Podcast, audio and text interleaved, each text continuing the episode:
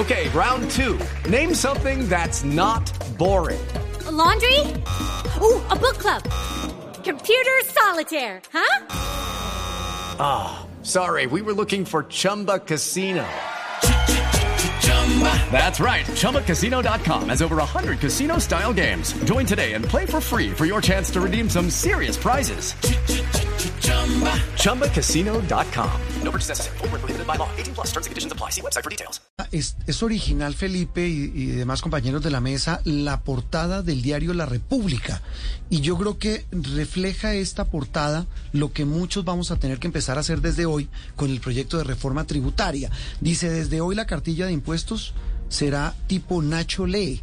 Nacho, la cartilla de la tributaria, porque hay que tener la cartilla a la mano para entender cada uno de los puntos, porque estábamos aquí hablando con María Consuelo, con el padre y con los demás compañeros, que en la medida en que uno va leyendo un artículo se encuentra eh, una sorpresa más de la propuesta que hace el gobierno.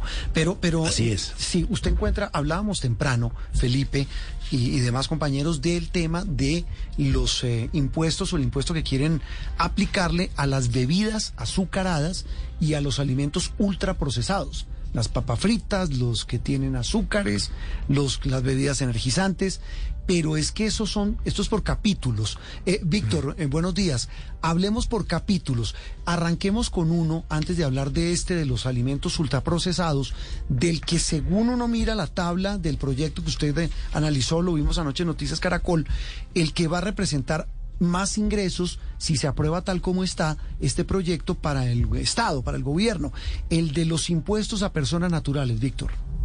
Sí, eh, Juan Roberto, recordemos que eh, toda la reforma tributaria busca en el primer año recaudar 25 billones de pesos y la mayor tajada vendrá de los cambios sobre las, las tarifas y los impuestos que pagarán las personas naturales como usted y como yo. Eh, estas personas naturales aportarán de esos 25 billones un poquito más de 8 billones de pesos. Entonces ahí está como el grueso de esta reforma tributaria. Hay cosas eh, muy importantes, eh, Juan Roberto. Por ejemplo, hoy en día, de hecho hoy, inician las temporadas Sí. de declaraciones de renta para personas naturales. Sí, y hoy usted puede clasificar dependiendo del ingreso, Juan Roberto, si es ingreso laboral, usted tiene una tarifa. Si es un ingreso por, difi- por dividendos, usted tiene otra tarifa. Si es un ingreso por ganancia ocasional, usted tiene una, una tarifa. Eso es lo que se le llaman las cédulas para usted diferenciar el tipo de ingreso que tiene.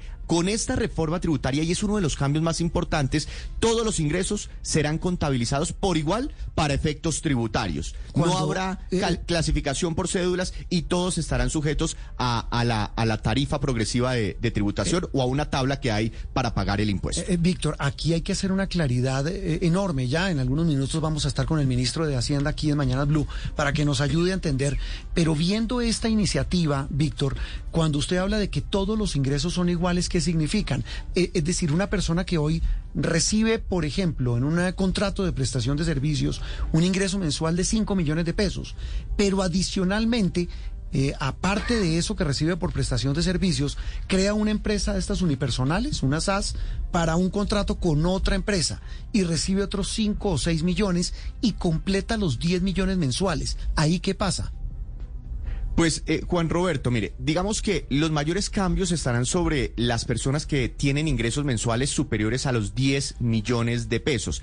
Esas personas, si ustedes si usted está dentro de esos colombianos, tendrá que pagar más impuestos, porque a partir de ese momento se limitan unos beneficios tributarios que usted se puede descontar. Pero Juan Roberto, por ejemplo, por ejemplo, usted recibía un dividendo de una empresa, un Sí. dividendo de una empresa. Sí. Sí, usted tiene acciones de Ecopetrol y, y ahí recibía unos dividendos. Y después de cierto momento, usted tenía que tributar sobre ese dividendo una tarifa del 10%. Ahora- Esa tarifa ya no será del 10%. Esa tarifa sube eh, y puede inclusive ser superior al 19, al 20 o al 30% dependiendo el monto del dividendo, porque usted ya empieza a tributar sobre el pleno Sí, de esa- las es tarifas la de renta que hoy que hoy existen. Eh, por ejemplo, y aquí hay un tema que nos gustaría mucho aclarar con el con el ministro de Hacienda, que seguramente nos atenderá esta mañana. ¿Se acuerda la polémica que se armó sobre las ganancias ocasionales? Sí, las famosas, si usted recibe, por ejemplo, un chance, ¿Una herencia? una O vende, herencia, o vende una casa. o vende una casa, exactamente. Eso es una ganancia ocasional. Primero- ¿Qué pasa con Primero eso? se habló primero se habló de que tendría una tarifa del 30 y punta por ciento, después el ministro en un video eh, la semana pasada dijo, no, estamos pensando llevar esa tarifa del 10 al 20 por ciento, ese impuesto del 10 al 20 por ciento, pero ya en el articulado lo que estamos viendo es que ese ingreso por ganancia ocasional va a ser el mismo, como le estoy comentando, que cualquier otro ingreso y está sujeto no al 20, sino inclusive al 25, al 30%. Podría ser mucho mayor de lo que nos hablaron eh, inicialmente. Entonces, todos los ingresos van a una misma bolsa, ya no tendrán tarifas diferenciadas como ocurre hoy en día, que de hecho es muy confuso a la hora de presentar la declaración de renta y por eso, por eso, como estarán sujetos a una tabla seguramente de mayor tributación, esas personas que ganan más de 10 millones de pesos tendrán que pagar más impuestos. Eh, Paola, y aquí viene un tema que usted mencionaba hace un rato y es eh, eh, el que también acaba de, mencionar eh, Víctor, y es el fin si se aprueba este proyecto, de los beneficios que se hacen, los descuentos, los famosos deducibles por el pago de medicina prepagada, el, eh, el ahorro voluntario, exactamente, lo En que los se AFC. ahorra en, en los fondos de cesantía, las famosas AFC. El pago de pensiones en colegios, por ejemplo. Exactamente, ya eso no haría parte de lo que llama uno deducibles. Parte no haría parte, pero en otra parte sí, porque lo que hacen es que disminuyen los topes de esas rentas exentas. Es decir, no es que digan no para nadie, no, No. sí. ¿Hoy son de cuánto? el tope, por ¿Hoy cua- ejemplo. hasta cuánto por se puede mire, descontar? el- por ejemplo, actualmente usted puede descontarse 190 millones de pesos al año en lo que usted aporta en salud, en prepagada o en pensión voluntaria. No, Sí. son ciento- eso, ese tope va a bajar al 45 mi- a 45 millones de pesos al año, es decir, cae, baja de 190 a 45 y sobre eso usted sí le aplica el descuento del 40%. No hay modificación en el descuento como tal, lo que hay es un cambio en el tope a partir del cual usted puede aplicar ese descuento. Entonces ahí hay un cambio importante y es, es claro decirlo, lo mismo pasa con los pensionados. Los pensionados actualmente, desde los que tienen ingresos por 38 millones de pesos al mes, están exentos de pagar renta. Eso baja a 5 millones de pesos. ¿A cinco o a ¿no? diez? Entonces, a 5.6 millones de pesos. De 38 a 5.6 millones de pesos para las rentas exentas de los pensionados. Sí, pero Pa- Paola, ¿qué Eh, pasa Felipe. con las AFC? Porque yo me leí el artículo y dice que ve- dice que 700 VT, o sea, unidades de valor tributario, pero no entendí, no entendí si al año, al mes, que, no, no, no, no entendí cómo, cómo quedó.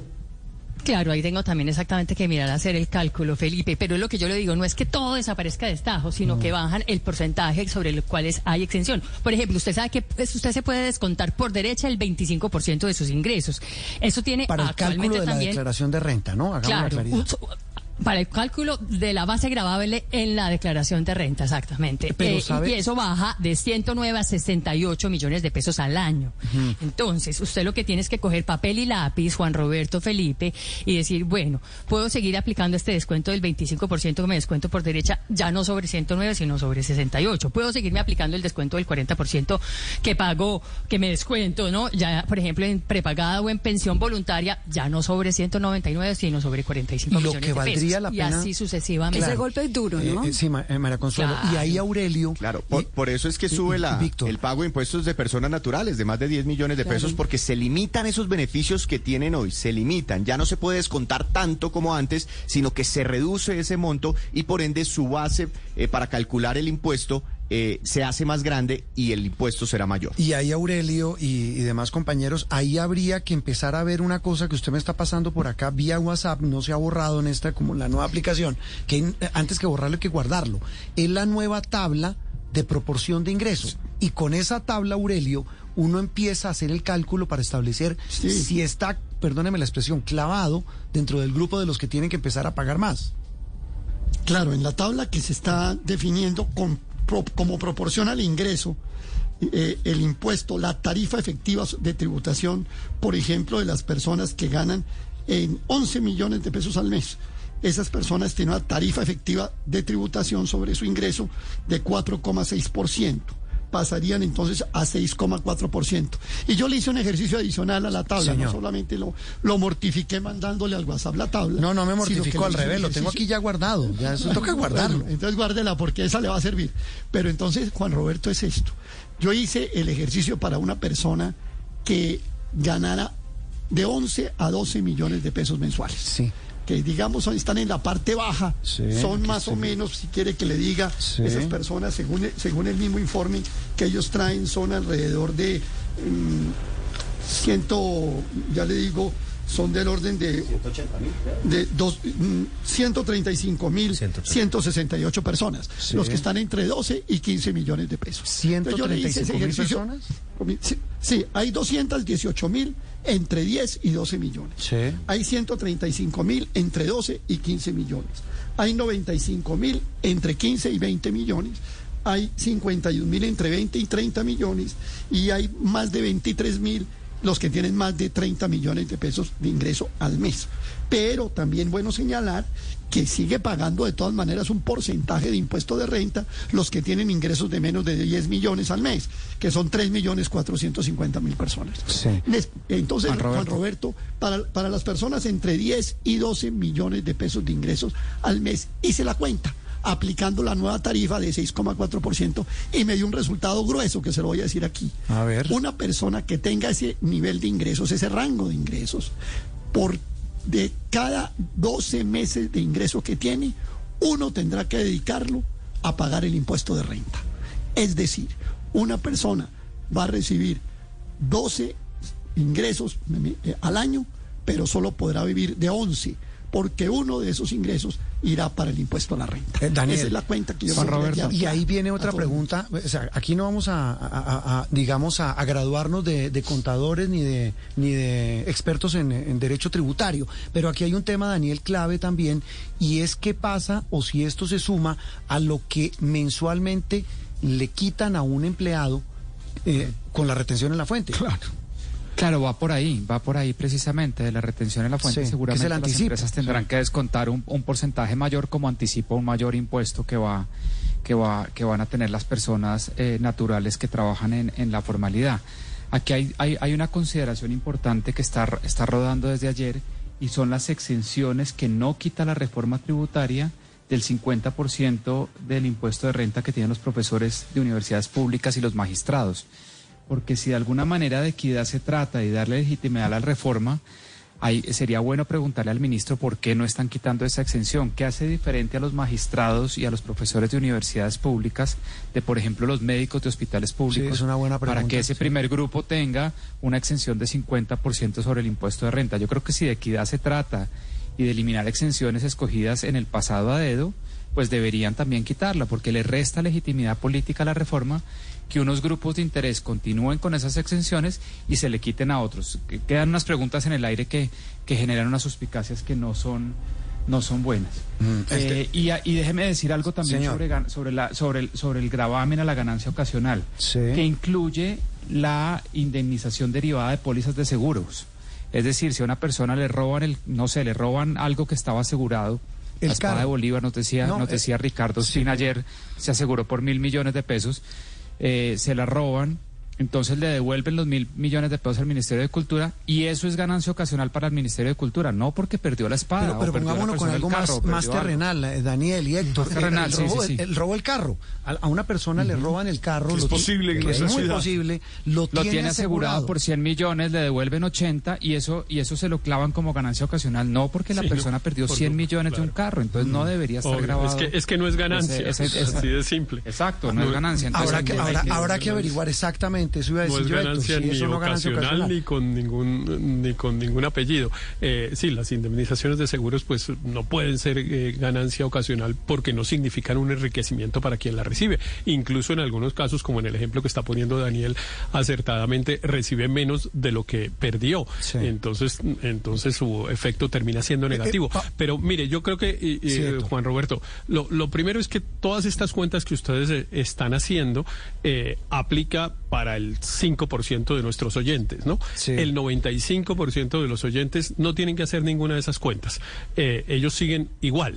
Eh, o no pagan porque no declaran, porque no están en los, O en porque los no se ganan niveles, esos más o de 10 porque, millones, o porque exactamente. declaran los que están alrededor de 4 millones de pesos, aproximadamente entre 4 y 10 millones de pesos, y van a seguir pagando lo mismo y van a seguir con las mismas Lo que eh, valdría reglas. la pena preguntarse. Hello, it is Ryan, and I was on a flight the other day playing one of my favorite social spin slot games on chumbacasino.com. I looked over at the person sitting next to me, and you know what they were doing? They were also playing Chumba Casino. Coincidence? I think not. Everybody's loving having fun with it. Chumba Casino is home to hundreds of casino style games that you can play for free anytime, anywhere even at 30,000 feet. So sign up now at ChumbaCasino.com to claim your free welcome bonus. That's ChumbaCasino.com and live the Chumba life. No purchase necessary. VGW Group. Void were prohibited by law. See terms and conditions. 18 plus. Héctor, perdón, lo interrumpo, es lo siguiente.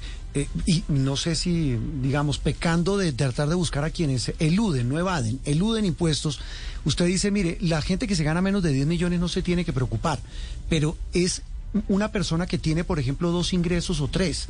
Dice, mire, yo trabajo, repito, y tengo un contrato de prestación de servicios, pero también recibo por una asesoría que doy en una universidad. Y puedo llegar a completar los 10 millones. Es que Pues no se sabe si en 10 ese y tiene que cálculo. pagar. Claro, en ese Claro. cálculo, ahí sí tiene que empezar a jugar esa tabla Claro. de la que está hablando eh, Aurelio. Aurelio. claro. Ah, claro, no. Pues cualquier cosa que sea eh, ingreso, entre Pero- otras pero cosas, una de las cosas buenas que tiene que tiene el proyecto es que unifica los ingresos. Digamos, es E- todo lo que usted se gane, todo lo que usted se gane, no ese cuento de que es que usted se gana por una cosa, usted se gana por otra, no, lo que usted se gana y sobre eso paga un impuesto Pero- que es igual a lo que pagaría en la persona que gana exactamente lo mismo y que hoy en cambio una pagan cosas distintas. Mire, Pero yo no creo, yo creo que el, yo no creo que el, que- perdóneme, perdóneme Aurelio decir esto.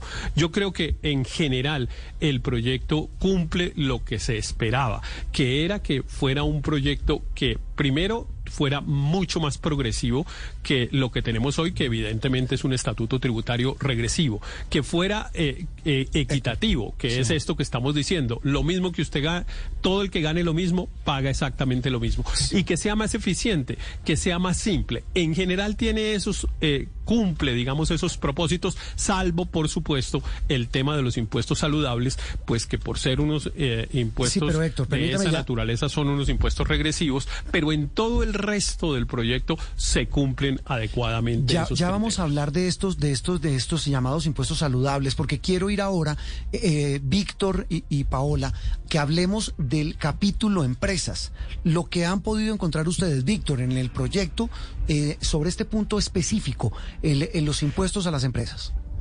Eh, eh, pero Juan, Juan Roberto, antes una claridad. Señor. No significa que personas que ganen por debajo de 10 millones de pesos y que hoy están pagando el impuesto de la renta dejen de pagarlo. Ellos seguirán pagándolo. Lo que pasa es que no les aumenta el Ah, no, impuesto. eso es sí, una no, claridad exacto, no les aumenta, no. Eso sí, eso sí es- es, digamos, esa claridad es importante. Pero hablemos, Víctor, de empresas y Paola, el- el- lo que contempla el proyecto sobre este punto específico. Mire, las productoras de petróleo, Juan Roberto, carbón y oro, eh, van a estar muy clavadas en esta reforma eh, tributaria. ¿Qué tan porque clavadas? Les van a agregar 10%. un, un impuesto adicional del 10% sobre las exportaciones de estos commodities a partir de cierto momento. Un ejemplo, un ejemplo. Eh, hoy el barril del petróleo está en 90 dólares, para citar un ejemplo. Y el piso que se pone para calcular este impuesto es de 48 dólares por barril. Es decir, siempre y cuando el barril se ubique por encima de 48 dólares, sobre ese diferencial eh, van a pagar, se va a calcular este, este nuevo impuesto. Entonces, para, para este ejemplo, estaríamos hablando de eh, si, si el barril está en 90 y, y el piso para calcular ese impuesto es de 48, estamos hablando de, de unos 42 eh, dólares de diferencia. Sobre esos 42 dólares de diferencia, que es el precio que, eh, eh, que está el petróleo por encima de esa base, pues se, se, se eh, aplicaría este 10%. Y asimismo, sobre las exportaciones de oro y sobre las exportaciones eh, de carbón. De hecho, sobre este impuesto, sobre esta nueva medida, este es un impuesto nuevo a estas exportadoras, la reforma tributaria, Juan Roberto, en el primer año espera conseguir 7 billones de pesos. Aquí sobre este impuesto hay una eh, gran incertidumbre y una gran crítica porque dicen, bueno, y si el petróleo se ubica por debajo de los 48 dólares, eh, usted ya no Sí. puede contar con estos ingresos eh, adicionales. Pero más o menos en eso consiste el impuesto, en ponerles un 10% a las exportaciones cuando el precio precio del producto del commodity se ubique por, cier- por encima de cierto eh, nivel. Es que, es Eh, que uno también... viendo- Sí, adelante, Víctor. No, no, no, dígame, Juan Roberto. No, es que estaba aquí viendo la tabla, es que todo es tabla, ¿no? Como decía Felipe, todo es con bolígrafo y papel, aquí haciendo cuentas. Si por el impuesto a personas naturales el gobierno aspira a recoger 8.1 billones de pesos, por el impuesto en renta a personas jurídicas, el ajuste que van a hacer, más esto por el uso del subsuelo, casi 12 billones de pesos. Sí, son 12 billones de pesos. Ahora, 7 billones por esto que le estoy explicando. Sí. Pero es que además, y hay otro tema muy controvertido, se van a eliminar esos beneficios sectoriales que tienen algunos sectores productivos del país, algunas ¿Cómo eh, personas. Porque, por ejemplo, la economía naranja desaparece. Cuando usted hacía un proyecto eh, para cine, eh, un proyecto de las industrias creativas, usted eh, tenía una tarifa diferencial de renta o inclusive en algunos casos no pagaba el impuesto de renta. Por ejemplo, montar hoteles, Juan Roberto, tienen beneficios tributarios. Por ejemplo, las energías limpias, proyectos de energías limpias, tie- ese sector tiene beneficios tributarios. Y ahora lo que van a hacer es todos con la misma tarifa de renta, todos van a pagar lo mismo eh, para equilibrar la cancha y recoger una plata a- Pero, adicional. Juan Roberto, si me permite, a mí sí me gustaría hacer una pausa ahí en el tema de, la, de, de todas las leyes que impulsaban o todas las exenciones que impulsaban las industrias creativas y específicamente la ley de cine, la ley 814 de 2003, que en los últimos 20 años ha mostrado unos resultados impresionantes en la cinematografía eh, colombiana ha sido objeto no solamente de premios, el hecho de producir muchas más películas. ¿Ese no fue, eh, ese no es autoría de, de la ministra Araujo?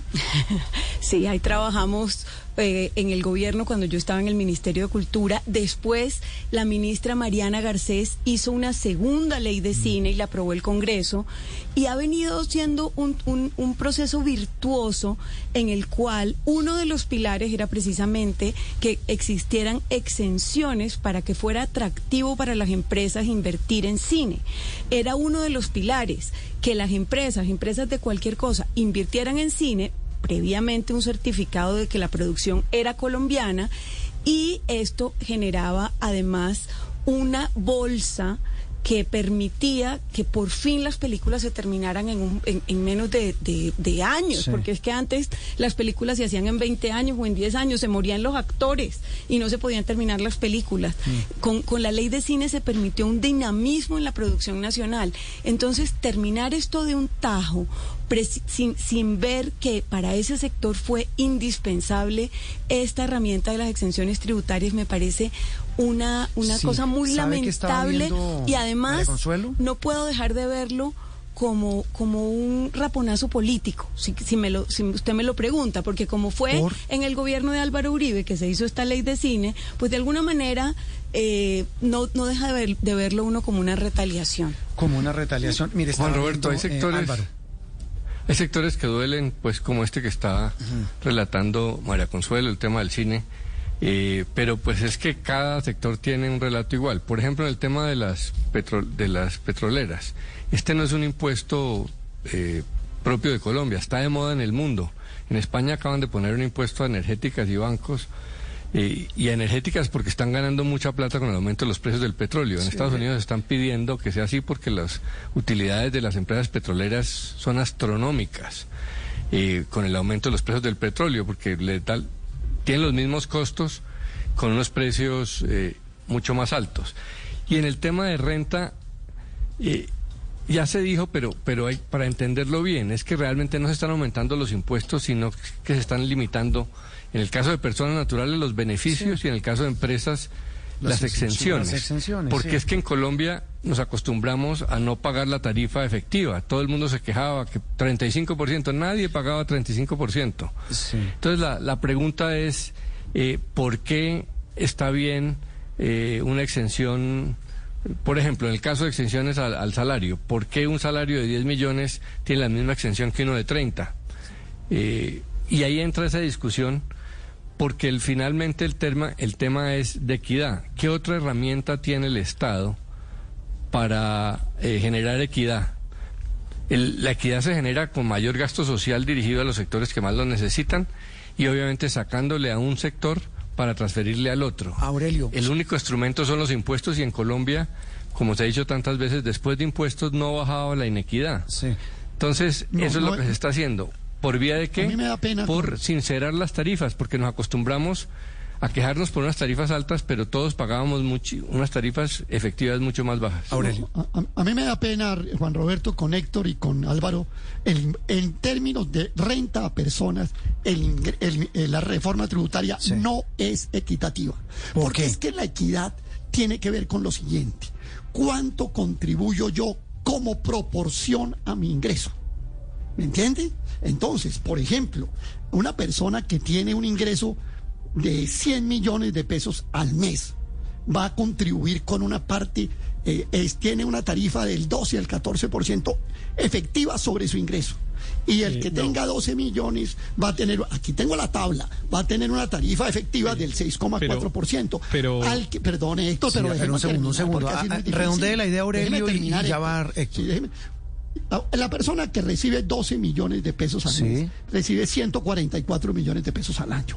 De eso va a tener que entregar por lo menos 11 millones, es decir, casi el 10% de su ingreso. It's time for today's Lucky Land horoscope with Victoria Cash. Life's gotten mundane, so shake up the daily routine and be adventurous with a trip to Lucky Land. You know what they say. Your chance to win starts with a spin. So go to LuckyLandSlots.com to play over 100 social casino-style games for free for your chance to redeem some serious prizes. Get lucky today at LuckyLandSlots.com. Available to players in the U.S., excluding Washington and Michigan. No purchase necessary. VGW Group, void where prohibited by law. 18 plus terms and conditions apply.